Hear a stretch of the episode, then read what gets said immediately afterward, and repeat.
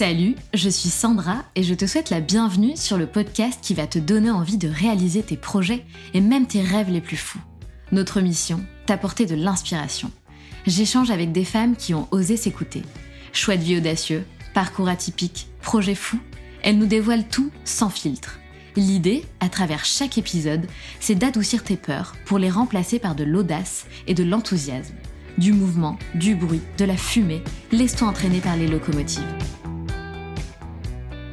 Marion a deux enfants, elle est mariée et elle est entrepreneuse depuis plusieurs années. Elle a débuté sa carrière d'entrepreneuse en lançant Ecrito, une entreprise de création de contenu pour site internet. Ensuite, elle lance Ziloc, une plateforme de location entre particuliers qui comptait plus de 700 catégories d'objets. Mais on connaît surtout Marion pour être la fondatrice de Wicar. Fille d'un père chef d'entreprise et d'une maman mère au foyer, Marion a été très inspirée par l'équilibre de vie que lui ont offert ses parents.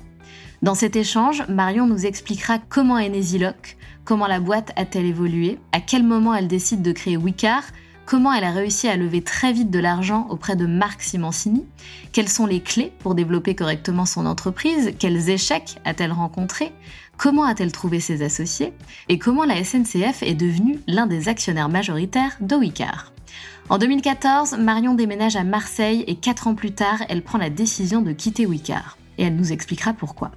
Une fois installée à Marseille, Marion n'a qu'une envie, se lancer dans un nouveau projet qui a du sens. Elle prend la folle décision de relancer Annie Blatt, qui était à l'époque en redressement judiciaire. Annie Blatt était une entreprise de pelote de laine et elle a connu son apogée dans les années 80. Marion partagera avec nous sa nouvelle vision et les plus gros challenges selon elle de cette nouvelle aventure. Pour finir, Marion nous livrera son secret pour préserver son équilibre de vie, vie pro, vie perso, et nous donnera deux précieux conseils pour lancer sa boîte. Bonne écoute à vous.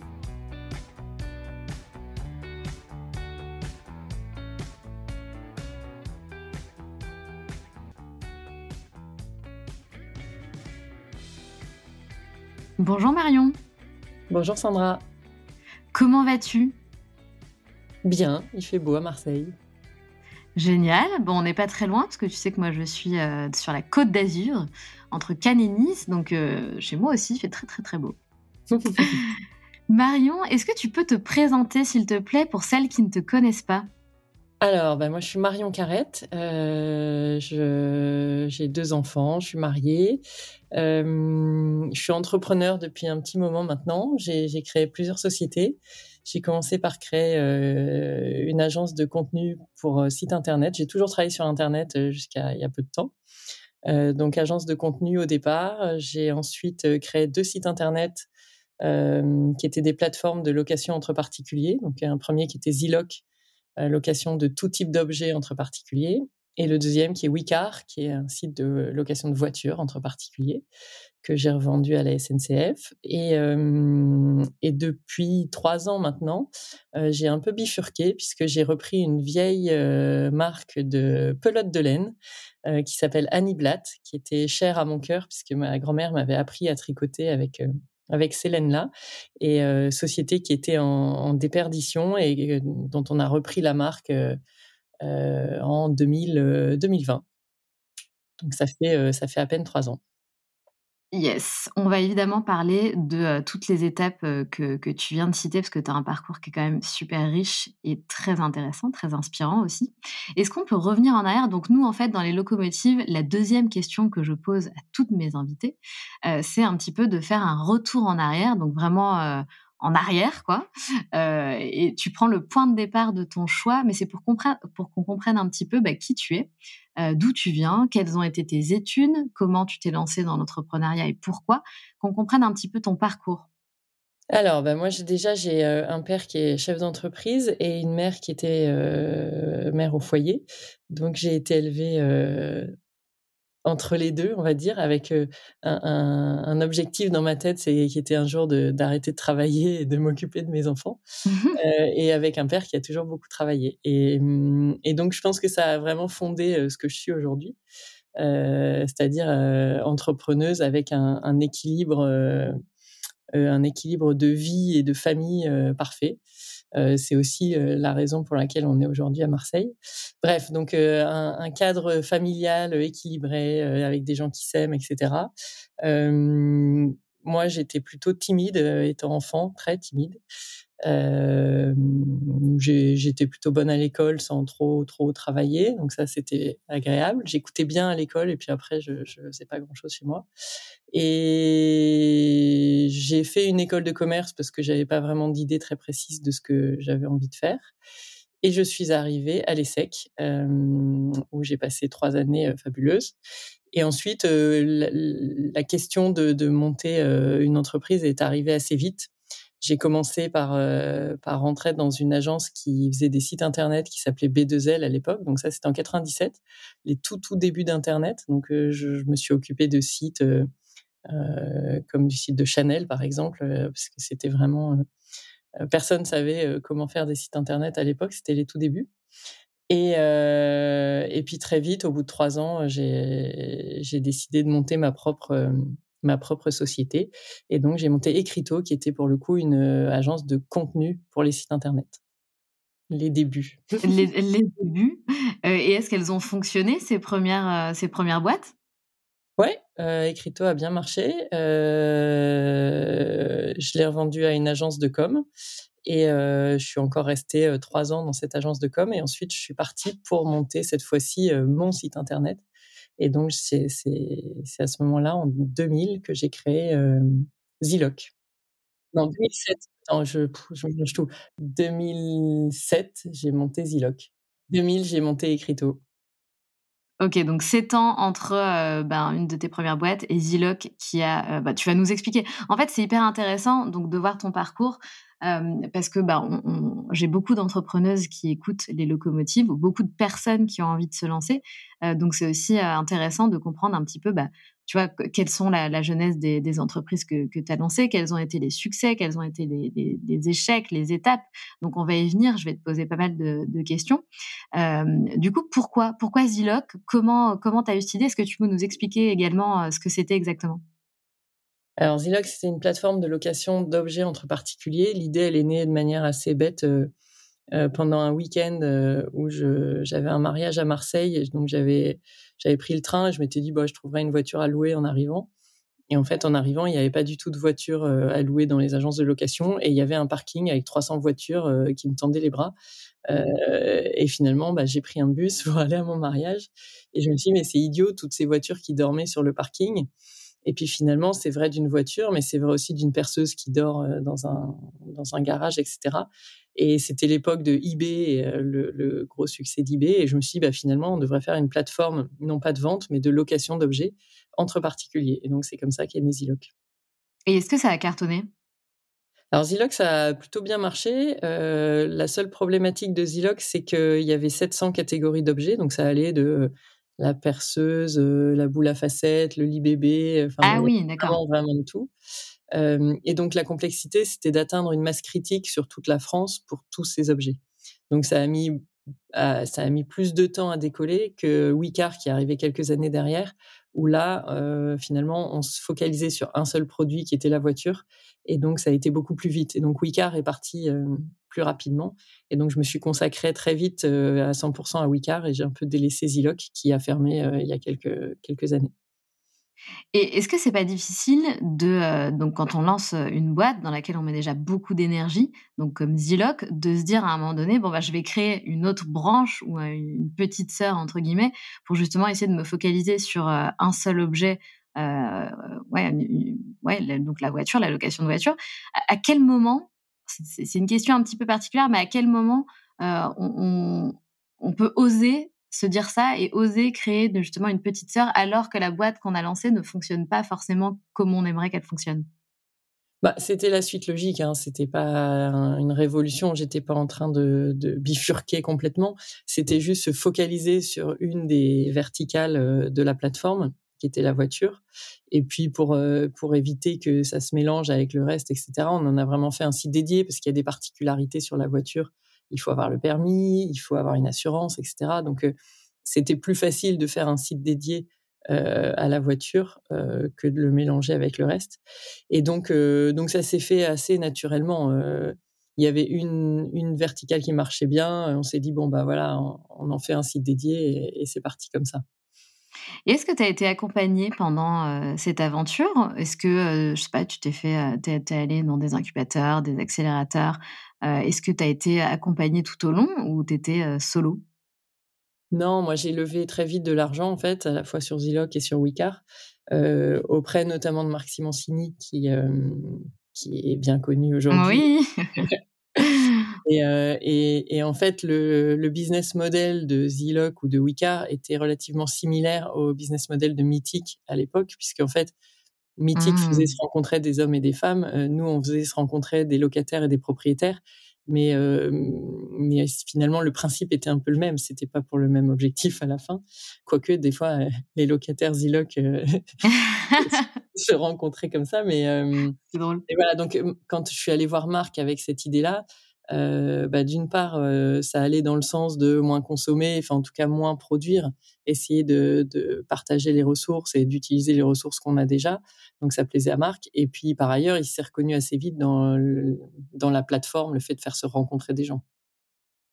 Et donc, il t'a vraiment, enfin, en plus de, comment dire, de t'apporter des, ressources financières, euh, est-ce qu'il t'a aidé tout simplement à développer ton entreprise Ça a été un vrai mentor, enfin, un vrai, il a mis sa, patte dans le, développement de, ta société?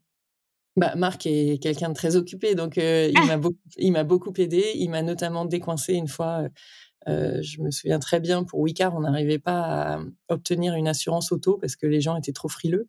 Autant une assurance pour les objets, on l'avait obtenue assez vite parce que finalement ton objet, au pire, il, se casse, tu le rembourses. Une assurance auto, ça peut être un accident avec des gens à côté qui, qui sont qui sont dedans. Donc c'était un, autre défi. Et donc Marc, au bout de quelques mois, je lui dis, bah, j'arrive pas à avoir un produit d'assurance auto.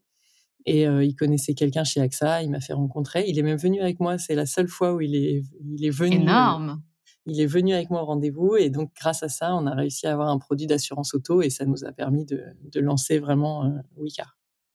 Et est-ce que tu peux nous expliquer, donc bien sûr, euh, enfin résumer un petit peu, euh, bah, comment tu as fait tout simplement pour, euh, pour lever des fonds auprès de, Marc Simoncini? Bah, en fait, moi, j'étais en agence web avec quelqu'un d'autre bien connu dans le web, un peu plus ancien, qui s'appelle Loïc Lemeur, qui était le fondateur de Le Web, l'événement à Paris, qui maintenant habite aux États-Unis. Et c'est lui, euh, moi je, suis allée voir lui en premier parce que c'était mon c'était mon boss avant et euh, j'ai dit voilà je voudrais monter une boîte est-ce que ça t'intéresse d'investir? Il avait déjà investi dans ma boîte précédente et il m'a dit bah là non mais si tu veux je te fais rencontrer Marc Simoncini. Donc c'est grâce à lui que j'ai rencontré Marc et à qui j'ai été présenter l'idée et, qui m'a assez vite dit bah, ça m'intéresse je, je suis. Finalement c'est les rencontres hein, c'est ce qui fait beaucoup beaucoup de choses dans, quand on crée une entreprise c'est savoir bah, rencontrer les bonnes personnes, se faire accompagner par les bonnes personnes. Et, j'ai, et Marc est quelqu'un d'assez extraordinaire parce que c'est un entrepreneur qui a réussi, mais qui a eu aussi des échecs. Donc, il, il est toujours de très bons conseils. C'est important ce que tu dis. Euh, tu nous donnes du coup un, tips, les clés pour euh, justement ben, développer correctement son entreprise. Est-ce que tu en as d'autres? Ouh là là. Attends, on au micro, on va pas te lâcher, Marion. On va te poser toutes les questions. Euh, non, j'ai pas vraiment de tips. Euh, moi, je, je, considère que j'ai eu toujours beaucoup de chance. Alors, euh, ah, c'est vrai? tu, tu, remets ça sur le dos de la chance. C'est intéressant, ok. Bah, la chance et puis savoir la saisir. C'est-à-dire que bah, moi, j'ai ma maman qui m'a toujours dit souris à la vie et la vie te sourit. Et finalement, ça se révèle assez vrai. donc, donc, oui, quand tu rencontres quelqu'un et que il t'aide, bah, c'est moitié de chance, moitié d'avoir réussi à saisir l'occasion, quoi. Ok, donc toi, tu penses qu'il y a quand même un, gros facteur chance, en fait? Oui, au départ notamment parce que voilà, j'ai eu la chance de naître dans une famille euh, cool, qui m'a qui m'a fait confiance, qui m'a donné confiance en moi, qui à aucun moment je me suis dit euh, ouh là là j'ai peur de créer ma société. Euh, ils m'ont encouragé, ils m'ont donc oui c'est c'est une chance. Le fait de naître dans une famille comme ça, c'est une chance. Après, il faut. Après, c'est des rencontres, c'est des. Bah, c'est du travail. Hein. Bien sûr. Évidemment que c'est beaucoup de travail, mais mais voilà, le, petit coup de la chance qui vient pousser au bon moment, c'est toujours appréciable. Et c'est vrai que tu as, raison de dire que le, soutien de ses proches, c'est quand même génial, parce que beaucoup aujourd'hui ne l'ont pas.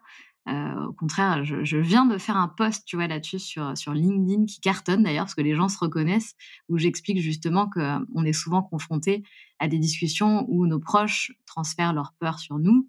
Euh, et finalement, beaucoup viennent à douter et ne lancent jamais le projet qu'ils avaient en tête euh, parce qu'ils se disent, bah ouais, c'est vrai que finalement, je vais peut-être me planter ou pourquoi je quitterais mon CDI pour devenir entrepreneur. Donc, c'est vrai que c'est génial d'avoir des, parents, un entourage qui te soutient euh, dans tout ce que tu fais, dans tous tes projets. Ça, c'est vraiment, vraiment formidable. Est-ce que tu as connu de gros échecs avec l'aventure Wicard non, pas de gros échecs. Euh, évidemment, euh, c'est, enfin, le parcours d'entrepreneur, c'est des hauts, des bas. Donc, il y a, y, a, des moments où on se décourage, il y a des moments où on est euphorique, en se disant ah ça cartonne, mais pas de pas de gros gros échecs. J'ai jamais eu. j'ai fait des mauvais choix, j'ai fait des, mais mais pas de gros échecs finalement. Et est-ce que tu as toujours eu un intérêt pour le monde de la tech ou comme tu dis, l'idée, elle a un peu venu euh, du fait où tu t'es rendu compte qu'il y avait un problème et tu as voulu simplement y trouver une solution? Ouais, moi, l'idée, elle vient d'un besoin pratique. Euh, la tech, c'est un, c'est un outil. Euh, moi, mon, souci avant tout, c'était bah, j'ai besoin d'une voiture. ouais. et, et, je pense que c'est, c'est quand ça vient vraiment d'un besoin que ça fonctionne bien. C'est que c'est que bah voilà, si tu si as eu ce besoin-là, il y a d'autres gens qui peuvent l'avoir et donc c'est probablement une bonne idée. Et tu, étais toute seule ou tu avais un associé, enfin un associé, ouais, un, cofondateur en fait? Alors en fait, sur Ziloc au départ, moi j'ai eu l'idée toute seule. J'ai cherché des associés parce que j'avais déjà monté une société toute seule et je trouvais que c'était quand même beaucoup plus sympa à plusieurs.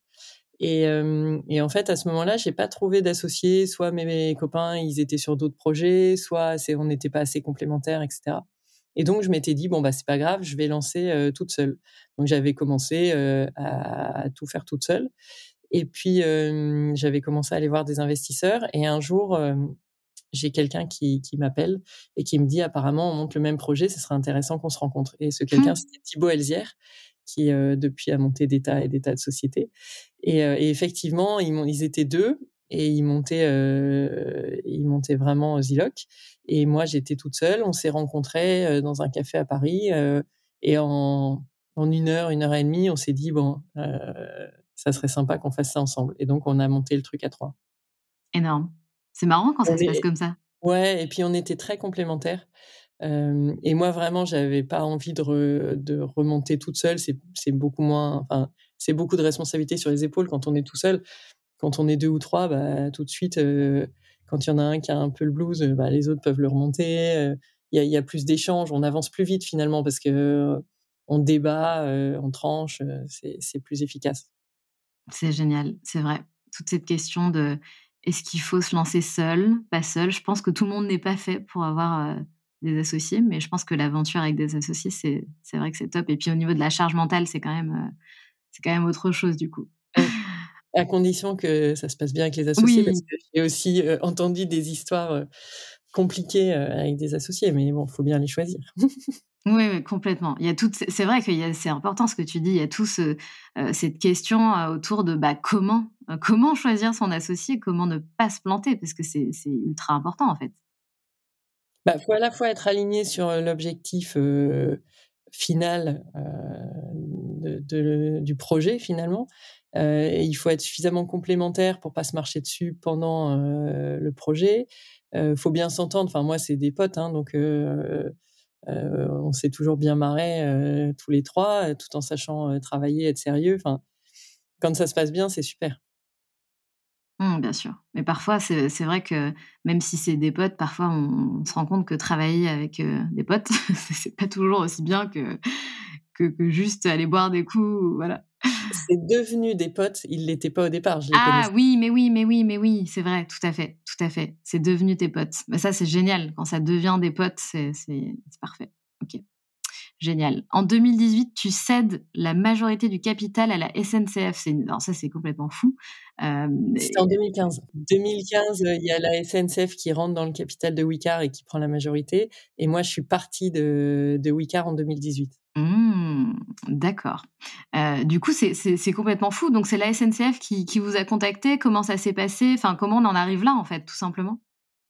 Bah, sur Wicca, en fait, euh, on avait euh, levé de l'argent euh, avec Marc, donc via son fonds d'investissement qui s'appelait à l'époque Jaina Capital, et avec Ecomobility Ventures, qui était un fonds corporate de Orange, Total et SNCF. Et donc, SNCF était déjà indirectement dans notre capital depuis, depuis un moment. Et un jour, je suis invitée à un dîner, ça devait être peut-être pour la journée de la femme, je sais plus. Euh, et je dîne à côté de Guillaume Pépi, qui était euh, patron de la SNCF de l'époque. Et, qui me dit qu'il a rencontré une boîte extraordinaire aux États-Unis et tout, et qui me décrit en fait euh, Wicar. Ah, mais non, mais attendez, venez nous voir, vous êtes indirectement actionnaire. et donc, il m'a pris au mot, on s'est rencontrés, on lui a expliqué qu'on cherchait à lever de l'argent pour se développer plus rapidement et notamment à l'international. Et, il m'a dit, bah, pourquoi ce serait pas la SNCF qui investit chez vous? Et sur le moment, je me suis dit, oui, enfin SNCF, mastodonte, etc. Est-ce que c'est une bonne idée? et, en fait, bah, il y avait énormément de synergie avec la SNCF puisqu'il y a 40% de la location de voitures qui se fait en gare et en aéroport. Donc la gare, c'est un centre névralgique. Et la SNCF à l'époque avait un, une stratégie qui était une stratégie du porte-à-porte. Donc, qui était de se dire, OK, euh, les gens, ils vont d'un point A à un point B. Au milieu, il y a du train, mais avant et après le train, on doit pouvoir les aider à, voyager euh, de bout en bout. Et donc, euh, avec Wicar, ça permettait d'avoir de la location de voitures, y compris dans des petites gares qui n'étaient pas desservies par des grandes agences de location de voitures et via des particuliers. Et donc, voilà, ça venait vraiment remplir cette stratégie à l'époque de la SNCF. Et donc, on s'est dit, bah voilà, ils nous apportent de l'argent, ils nous apportent des, partenariats intéressants, donc euh, on fonce. Par contre, on a mis euh, tout un tas de, règles au départ en disant, voilà, nous, on est une petite structure, vous, vous êtes gros et grand et costaud, euh, donc on reste indépendant, il nous faut un organe de décision hyper rapide. Donc, on a demandé à avoir des gens qui étaient capables de décider au board. Donc, on a eu des, on a eu la ministre des Armées, par exemple. Euh, incroyable. Ouais, on, a, on a vraiment eu une, super, euh, super équipe au board qui permettait de, bah, s'il y avait besoin de prendre une décision en un quart d'heure, on était capable de prendre la décision en un quart d'heure. Parce que le, but du jeu, c'était de surtout pas ralentir euh, bah, la, vélocité de la, de la start-up. Donc on a eu ça, et puis on a eu aussi une personne qui se chargeait en interne de de creuser un petit peu les projets parce qu'il y avait plein de gens qui voulaient faire des choses avec nous et puis l'idée c'était d'en identifier un ou deux avec le plus gros potentiel euh, pour pas nous, nous, faire perdre notre temps sur des millions de, de projets qui euh, qui auraient pas été suffisamment porteurs pour nous. Donc euh, donc voilà et euh, avec tout ça ça ça a plutôt bien fonctionné. Mais surtout que la SNCF a investi énormément d'argent. Bah, la, SNCF a investi 8 millions d'euros. D'accord.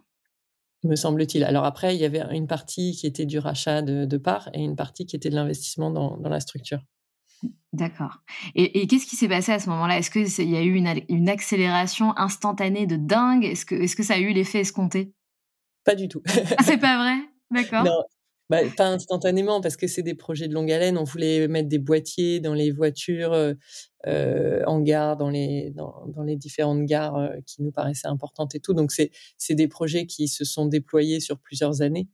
Euh, donc l'effet il n'est pas du tout immédiat. L'effet le, seul effet immédiat c'est euh, bah on, avait de l'argent donc on a pu recruter, on a pu faire un peu de marketing et tout ça, mais mais sinon, l'effet euh, partenarial, entre guillemets, euh, ça, a mis plus de temps à, arriver. Et du coup, tu, as précisé tout à l'heure, en 2018, euh, c'est quand tu as, tu as quitté la boîte. pourquoi, du coup, tu as pris cette décision Est-ce que tu peux nous expliquer un petit peu, ben voilà, quel a été le, déclic pour prendre cette décision? Bah, En 2014, en fait, on a décidé avec mon mari d'aller s'installer à Marseille. Euh, donc moi, je travaillais du lundi au jeudi à Paris et euh, le vendredi euh, depuis Marseille. Et ça faisait donc quatre ans que je faisais des allers-retours Paris-Marseille toutes les semaines. J'avais toujours espéré pouvoir convaincre toute la boîte de venir s'installer à Marseille. Je trouvais que c'était quand même dix fois mieux que, que, Paris où j'avais des salariés qui mettaient une heure et demie parfois pour venir au bureau. Ah là là. Et, et, en fait, bah, tout ça, c'était avant le Covid. Et bah, le jour où je me suis avoué à moi-même que non, j'allais pas réussir à les convaincre, bah, j'ai décidé que voilà, quatre ans, c'était suffisant. Donc j'ai demandé à, j'ai dit à Benoît, qui était le DG de la boîte, euh, que j'allais m'en aller et que voilà, je lui ai confié la boîte. et donc il a repris, il a repris la direction et, voilà. Et donc j'ai annoncé à SNCF que je m'en allais et euh, avec l'idée euh, de bah, m'installer à plein temps à Marseille et de remonter un projet depuis Marseille. Mais qui, qui, qui n'aurait pas forcément un lien avec le projet actuel? Non, bah, oui, voilà. Wicar, c'était. Euh, alors, j'étais toujours euh, tout petit actionnaire, euh, donc j'étais encore au board, je, suivais évidemment, c'était mon bébé. C'est ça. J'ai suivi toutes, toutes les pérégrinations, mais, mais j'étais plus du tout opérationnel. Et Wicar, aujourd'hui, ça en est où? Bah, Wicar, il y a eu il y a eu le confinement, euh, où pendant tout le confinement, évidemment, euh, Wicar a, pas, a fait zéro euro de chiffre d'affaires. Et puis, post-confinement, c'est reparti de plus belle. Et donc, Wicar, aujourd'hui, ça, ça marche bien. Très bien. En tout cas, c'est, c'est, beau parce que cette décision, finalement, tu, tu l'as pris pour toi, pour te préserver toi, ton énergie, ta famille, ta vie perso. et je trouve que c'est super courageux de prendre une, telle décision. Et comme tu le dis, bah, c'était ton bébé. Euh, donc, euh, ça n'a pas dû être euh, facile, même si ta nouvelle vie, j'imagine, t'a apporté de, beaucoup plus de douceur comparé au, tourbillon parisien. Ça, je pense que, que c'est une, belle décision. Tu ne regrettes pas ta décision aujourd'hui? Non, je n'ai jamais regretté. Est-ce que tu te, tu te rends compte de, de comment dire de l'incroyable expérience que tu as vécue avec Wicard ah bah je oui, je me rends compte enfin l'incroyable expérience, bon ça ça ne reste que du boulot, hein. Oui, bon. Mais non, mais forcément, moi je c'est moi qui ai recruté, l'équipe, donc c'était des gens avec qui, j'appréciais travailler. C'est c'est un des points, principaux pour moi, c'est, quand on est entrepreneur, bah, on on façonne son équipe donc euh, donc c'est génial parce que moi j'ai recruté des gens avec qui j'avais envie de bosser. Donc tous les matins j'étais contente d'aller bosser parce que voilà c'était euh, c'était des gens chouettes. Donc euh, oui non c'est une super expérience. Wicard on a enfin en plus c'était les tout débuts où quand on au début quand on disait qu'on faisait de la location de voiture entre particuliers, les gens nous riaient au nez en nous disant mmh jamais de la vie je louerais ma voiture à quelqu'un d'autre. Et puis finalement aujourd'hui ça paraît assez normal. facile, normal. Donc ouais non, on a on a vécu toute cette période assez chouette. Et c'est drôle parce que on va clôturer avec la période Wicar, mais en fait, vous avez lancé Wicar à peu près en même temps que qu'Airbnb, location d'appartements. Ouais, Ziloc était a été arrivé avant Airbnb et et Wicar, ça devait être à peu près concomitant, il me semble. Mais oui, c'est toute la vague de ce qu'on eh appelle la consommation collaborative entre Airbnb, même Blablacar. on, on, avait d'ailleurs un petit groupe comme ça d'entrepreneurs autour de STEM. génial, génial. Et donc aujourd'hui, aujourd'hui, aujourd'hui, nouveau, euh, nouveau challenge. Tu passes de la tech à la mode. Si j'ai cru comprendre, pour, pour, le coup, tu n'es pas du tout à la base euh, fan de mode. euh, alors explique-nous un petit peu. Bon, tu as, un petit peu euh, teasé tout à l'heure en nous expliquant que ça avait un lien avec ta grand-mère. Mais est-ce que tu peux nous expliquer, ben, parce qu'il y a, y a ce lien effectivement, mais, mais pourquoi du coup te lancer dans, dans un tel projet comme celui d'Annie Blatt?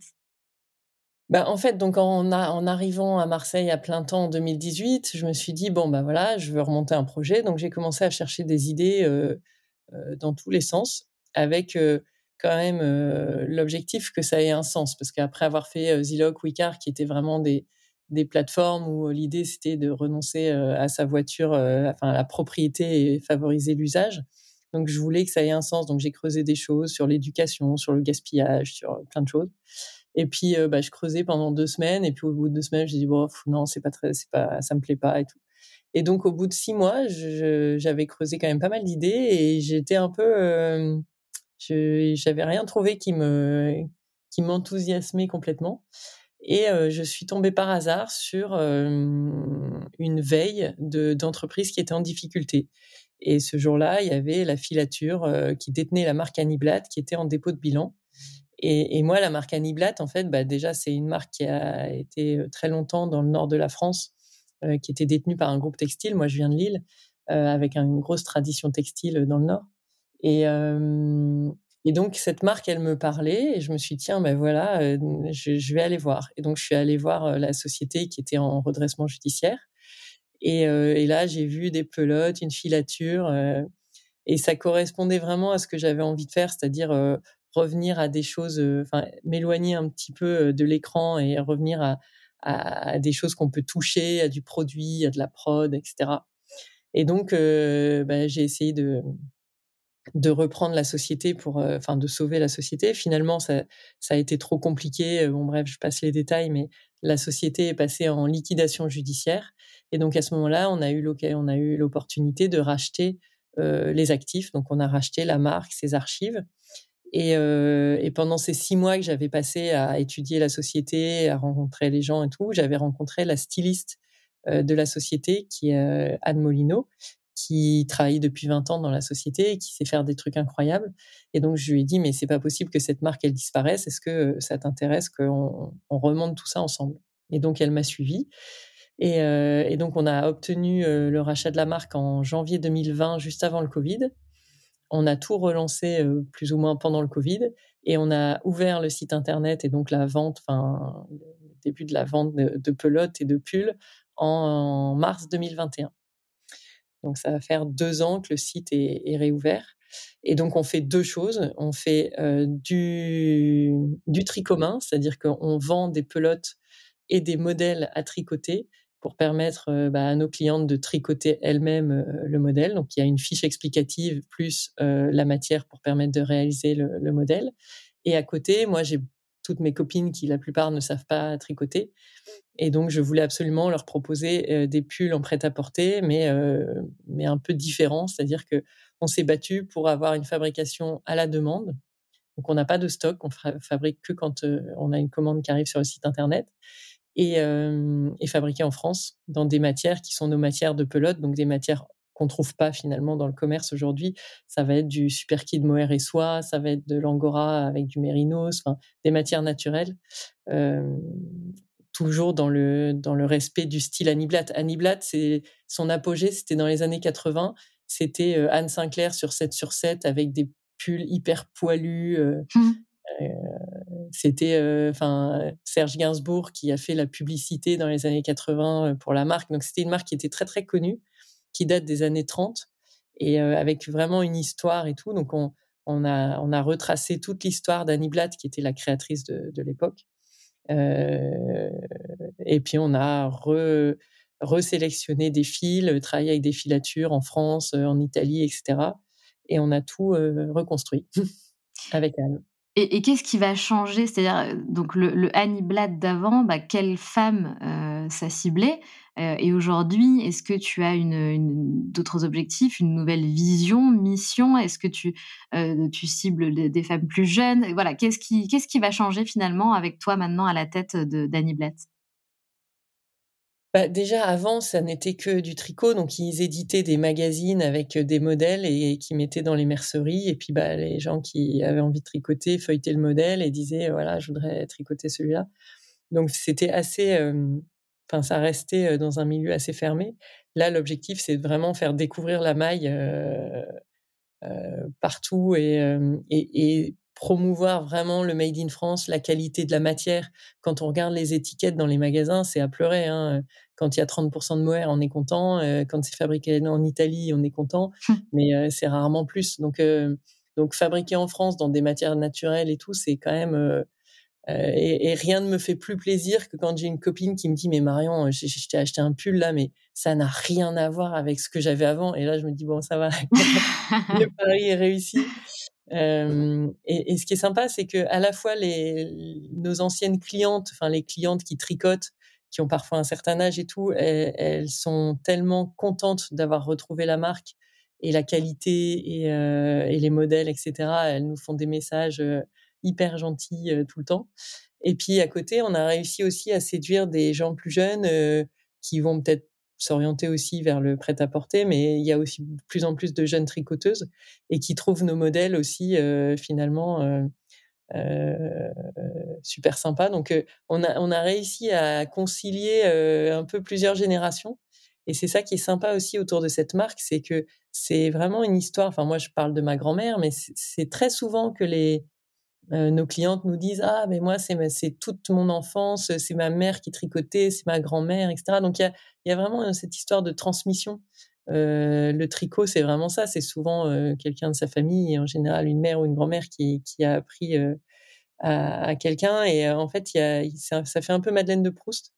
Et puis le fait de toucher ces matières qui sont d'une extrême douceur. On a de l'angora. Notre angora il est vraiment 100% français les lapins sont élevés en France, le fil est, notre filature elle est en France, la teinture est en France, le tricotage du pull est en France, tout est français et, c'est d'une douceur et d'une chaleur, enfin c'est incomparable.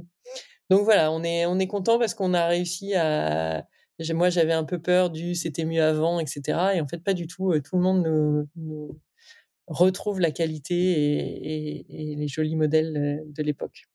Et, et, ça va être quoi, selon toi, les, les plus gros challenges, du coup, bah, avec cette nouvelle aventure dans, dans les années à venir? Bah, C'est de réussir à continuer à fabriquer en France. Ah, ouais. Parce que bah, plus on grossit, plus on a des volumes et, et fabriquer à la demande, c'est déjà un sacré défi. Euh, des, des, des, ateliers de tricotage qui, qui, savent faire la qualité de nos pulls, il y en a déjà pas beaucoup en France. En Italie, ils ont quand même réussi à mieux conserver ce, ce patrimoine, mais en France, c'est quand même compliqué. Et, euh, et donc, euh, bah, avec la croissance, il va falloir qu'on réussisse à, à continuer à, à, produire à la demande en France. C'est ça qui va être, à mon avis, le plus difficile. C'est sûr, c'est un vrai, un, un, vrai challenge. Après, euh, j'allais dire, tu n'es pas très loin de l'Italie. non, je suis pas mais, très loin de l'Italie. Voilà. Mais, euh, mais bon, si ça pouvait rester. Euh... Moi, moi, je sais pas pourquoi j'ai un, j'ai envie de créer des emplois, j'ai envie de remettre. Parce qu'on est quand même, la France est quand même super connue pour son industrie de la mode, mais et de la haute couture et tout ça. Donc tout ce qui est métier d'art, enfin c'est moi ça me fascine les gens qui, brodent, qui font de la dentelle et tout ça. Je trouve ça fabuleux. Et, c'est trop dommage que ce soit parti dans les années 90, notamment la partie tricotage, qu'elle soit partie en Chine ou ailleurs. Il faut vraiment qu'on remette bah, de, la prod en France. Si, tous les, toutes les fringues qu'on portait étaient fabriquées en France, je pense que le chômage n'existerait plus depuis longtemps. mmh, c'est sûr, c'est sûr. Et, comment C'est une question peut-être un peu euh, bête, mais j'y connais rien dans, ce milieu-là. Est-ce qu'il il y a des machines de tricot hyper puissantes qui existent ou pas du tout Tout est fait à la main? Non, non, c'est des machines, c'est des machines, des grosses machines à tricoter qui te pondent entre guillemets des alors tu as, des, des, machines qui te font juste des panneaux et après il faut les assembler et sinon tu as de plus en plus des machines en 3D qui te qui te tricotent le pull en 3D et donc le pull sort alors après il faut quand même couper des fils et, ouais. et l'apprêter un peu mais mmh. euh, mais donc ça n'a aucun sens d'aller faire tricoter un pull en 3D à l'autre bout du monde euh, ça vraiment aucun sens donc euh, voilà ça c'est c'est mon c'est mon credo vraiment essayer à la fois de de remettre de la prod tricot en France. Et puis, et mon deuxième truc, c'est d'essayer de, de remettre des, des choses manuelles à l'école. Ah là là, quelle bonne à, idée. À, à, coudre, à faire de la menuiserie, je sais pas quoi à l'école. Moi, j'ai appris ça aussi à l'école. On faisait le samedi matin, on faisait atelier menuiserie, atelier couture, atelier cuisine. Et, euh, et ça manque cruellement, je trouve, aujourd'hui. C'est génial que tu parles de ça parce que c'est une conversation que j'ai eu plein de fois avec ma mère où je disais mais pourquoi maman ils ont enlevé la enfin les voilà les cours de couture ou les cours de ci de ça? Euh, je comprenais pas. Euh, est-ce que tu as la réponse? Est-ce que tu sais pourquoi? Est-ce qu'à un moment donné l'éducation nationale s'est dit bah tiens on va sortir euh, tous les trucs les plus utiles et les plus intéressants et les plus créatifs euh, du programme. C'est quoi bah, l'idée j'en ai aucune idée. Ça me ouais bon Mais c'est idiot parce qu'en plus, quand tu vois, moi j'ai appris à mon fils à tricoter et oh, il m'a fait un tour de cou pour Noël. Oh non. Et, et, quand tu le vois concentré sur son tricot, c'est hyper satisfaisant. Tu vois le tricot qui avance et tout. C'est et puis en fait, tu t'es concentré, c'est zen. Enfin, tu penses à rien d'autre. T'es pas en train de te casser les yeux sur un écran. Enfin, c'est vraiment un, un, truc à part le tricot. Et, et je pense qu'il y a beaucoup de métiers manuels, beaucoup de choses manuelles comme ça qui, qui permettent ça aussi. Et je trouve que c'est dommage d'arrêter tout ça à l'école, vraiment. Mais bien sûr. voilà, ça c'est un de mes autres mes autres credos, essayer de remettre les enfants aux, choses manuelles. Mais, mais, tu as tellement raison. C'est, c'est, je suis à 100% avec toi. donc, petite transition, tu, tu parles de, de, ton fils, donc tu es aussi maman. C'est intéressant aussi de, de voir bah, euh, comment tu gères ta vie, tout simplement, Marion, comment tu préserves ton, ton équilibre vie pro, vie, vie perso. Euh, voilà, tu es, quand même une sacrée entrepreneuse. Euh, est-ce que tu as des secrets ou des, des, des recos à nous faire? Moi, je, j'ai la chance de pas être stressée du tout.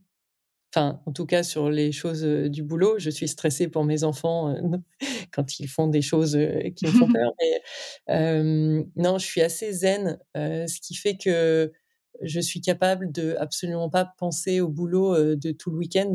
moi, je, je, sors de mon boulot le vendredi soir, le lundi matin, je sais même plus de quoi on parle, quoi. Donc, j'ai cette faculté à couper complètement qui est qui pendant longtemps m'a un peu complexé. Je me disais c'est bizarre, je dois pas être euh, entrepreneur comme les autres, euh, c'est pas normal de pas y penser le week-end et tout. Et en fait, je me suis rendu compte que c'était une force extraordinaire parce que je me ressource complètement le week-end et donc j'arrive le lundi euh, complètement renouvelé. et puis après, bah moi, je, enfin, j'ai toujours travaillé beaucoup, mais jamais le week-end je, enfin, j'ai vraiment des moments où je, c'est pour moi, pour ma famille, euh, et, je coupe complètement. Et, et, c'est un peu euh, les réseaux sociaux, Instagram, tout ça, c'est un peu euh, dangereux parce que justement, ça, ça ramène dans la, dans la sphère quotidienne des choses qui devraient pas y être, je trouve. Donc, vrai. moi, je, me pose pas mal de questions sur Insta parce que finalement, bah, je, commence à regarder le week-end alors que j'ai jamais fait ça de toute ma vie. Et, et donc voilà, c'est insidieux en fait. Ça, ça rentre par des petits. Et puis après, mais bon, même si je vois un truc de boulot le week-end, cinq minutes après, j'ai oublié et je suis sur autre chose. c'est génial, comme tu le dis, c'est une force mais extraordinaire quoi. Se, lâcher prise et, surtout bah, quand tu lances une nouvelle boîte, ça, ça obsède en général.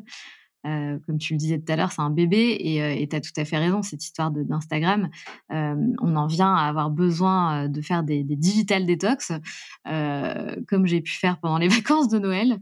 Mais, tu vois, se retrouver là, c'est triste en fait.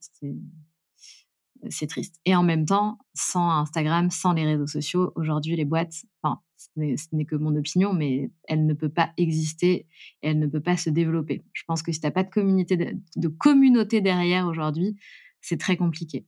Mmh. Non, mais c'est sûr. Mais j'avais pas, tu vois, chez Wicard, c'était Instagram n'était pas encore euh, développé comme ça. Enfin, c'était. Et puis bon, c'était pas le secteur de la mode, donc euh, c'est vrai que sur le secteur de la mode, Instagram, tu peux pas passer à côté, quoi. Donc euh, et puis, euh, et puis, tu as des moments dans le week-end qui sont quand même plus intéressants où tu as, pas mal de gens qui regardent et tout, ce qui fait qu'en fait, es, ça te happe. Mais bon, faut, faut réussir à lutter. ouais, mais, mais du coup, c'est intéressant parce que j'ai vu effectivement que, que, toi, en tant que Marion Carrette, pas en tant que Annie Blatt, mais euh, tu, tu n'as pas forcément de présence sur Instagram. Donc, tu es, hein, tu as un compte, euh, mais effectivement, tu as, tu, voilà, pas forcément là à, enrichir un maximum euh, ta, ta, ta, présence numérique. Est-ce que tu, tu, le fais ailleurs? Est-ce que tu as un autre réseau de, de prédilection ou t'es pas trop réseau? Non, moi, en dehors de, de mes comptes pro, euh, je, je, je fais quasiment rien. Je m'exprime une fois de temps en temps sur LinkedIn quand il y a vraiment un truc qui m'énerve ou machin, mais euh, c'est très rare. Et, en général, enfin, le compte Instagram, c'est le compte Annie Blatt. Enfin, c'est au nom de la société. Moi, je, je j'ai rien à dire sur Instagram à titre perso. ouais, c'est, et, tu penses que mmh, tu penses que tu, ça restera toujours comme ça ou tu penses que tu peux être amené à évoluer et justement te faire happer par ce monde virtuel, mais pourtant si nécessaire? Non, non, ça restera comme ça. Bon, en tout cas, ce qui, ce qui est intéressant et ce qu'on peut retenir aussi, c'est que bah, je pense que tu es, quelqu'un de, super discipliné euh, et, tu sais poser tes limites, euh, même si tu le fais euh, inconsciemment, comme tu dis, bah, ça fait partie de toi, c'est une force, etc. mais je pense que c'est quand même deux atouts primordiaux d'un entrepreneur, en fait, tout simplement.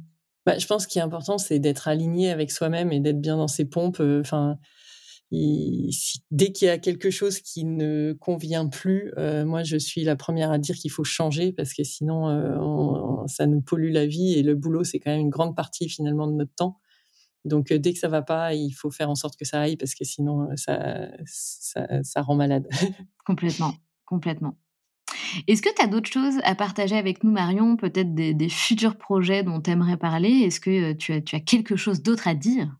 Bah non, moi je, suis vraiment, j'incite tout le monde s'ils ont des envies de monter des boîtes, de, de se lancer. Je sais qu'il y, y, a toujours beaucoup de freins, de peurs, de, mais il faut pas hésiter quoi. Et notamment quand on est jeune, parce que finalement on n'a pas grand chose à perdre. Moi j'ai lancé ma première boîte, j'avais 25 ans. Bon bah voilà, au pire ça se plantait, je j'aurais retrouvé un boulot. Donc évidemment, il faut avoir une petite mise financière. Enfin, il faut pas faire n'importe quoi non plus. Mais quand on est jeune, il n'y a pas grand-chose à perdre. quand on est plus âgé, c'est un peu plus compliqué. Parfois, on a des enfants, des crédits, des choses comme ça. Mais il n'y a pas de, il a pas de, de, bonne excuse quoi. Si on a envie de se lancer, on y va et on trouvera forcément la manière de faire. Alors, il faudra peut-être accepter deux trois sacrifices, mais mais voilà, il faut pas hésiter. Et, et l'autre conseil entre guillemets, c'est que mmh, je pense que si on veut monter une boîte, il faut avoir un, terreau un peu solide. C'est-à-dire que bah, non, on évite de monter sa boîte quand on est dans des situations de fluctuation sentimentale ou, ou de divorce ou je ne sais quoi. C'est, c'est pas le bon moment.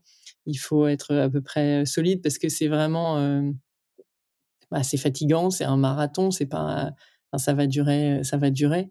Et c'est des hauts et des bas, donc il faut il faut être capable d'absorber ces hauts et ces bas sans que ça nous affecte à titre perso en fait. Et si ça nous affecte à titre perso, c'est que peut-être on n'est pas fait pour ça. Ouais, et on compare souvent les entrepreneurs à, des sportifs de, haut niveau. Et je fais un lien euh, rapide avec euh, les, les, footballeurs pros, par exemple. On dit que les meilleurs footballeurs professionnels sont ceux qui ont une stabilité en fait dans leur vie perso. Donc euh, une femme, en tout cas une vie sentimentale épanouie, des enfants, un cocon qu'ils peuvent retrouver et qui, permet de garder finalement cet équilibre dont tu parles et d'être le meilleur. Donc c'est intéressant, c'est top ce que tu dis. Merci Marion pour, pour ces précieux conseils. sais pas ce que ça qui ça pourra aider, mais bon, voilà. Mais ça aidera, j'en suis certaine. On a trois questions rituelles à la fin de, de, chaque échange dans les locomotives. La première question, bah, ça rejoint peut-être un peu ce que, ce que tu viens de dire, mais, mais on va voir. Est-ce que tu as, Marion, un mantra ou une phrase qui te guide dans la vie? Bah, ça serait la phrase de ma maman, la souris à la vie et la vie te sourit. Parfait. Euh, et quel était, alors tu vas me dire, est-ce que tu rêvais d'être entrepreneuse déjà depuis toute petite ou est-ce que tu avais un autre rêve quand tu étais petite fille? Je assez vite, je me suis dit que j'allais créer une boîte, mais euh, quand j'étais petite, euh, au tout début, je voulais être chirurgien. Puis comme je supporte pas le sang, heureusement que j'ai jamais fait ça parce que ça serait une catastrophe. Ah oui, effectivement. Dernière question, c'est quoi pour toi, Marion, être la locomotive de sa vie?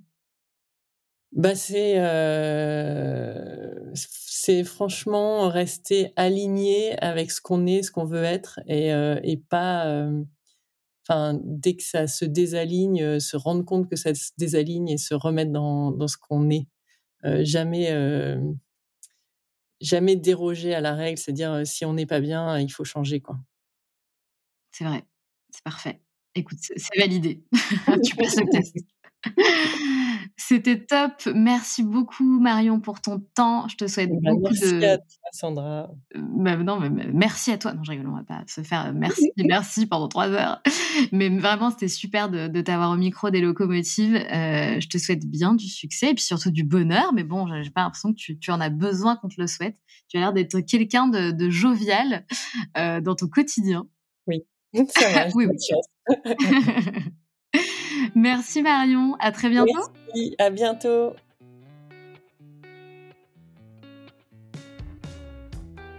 C'est la fin de cet épisode et j'espère qu'il t'a plu. Si tu as envie de laisser 5 étoiles sur Apple Podcast ou Spotify, surtout n'hésite pas. Merci pour ta fidélité et on se retrouve mardi prochain pour un nouvel épisode. Pense à rejoindre la communauté Les Locomotives sur Instagram pour toujours plus d'inspiration, de motivation et de good vibes.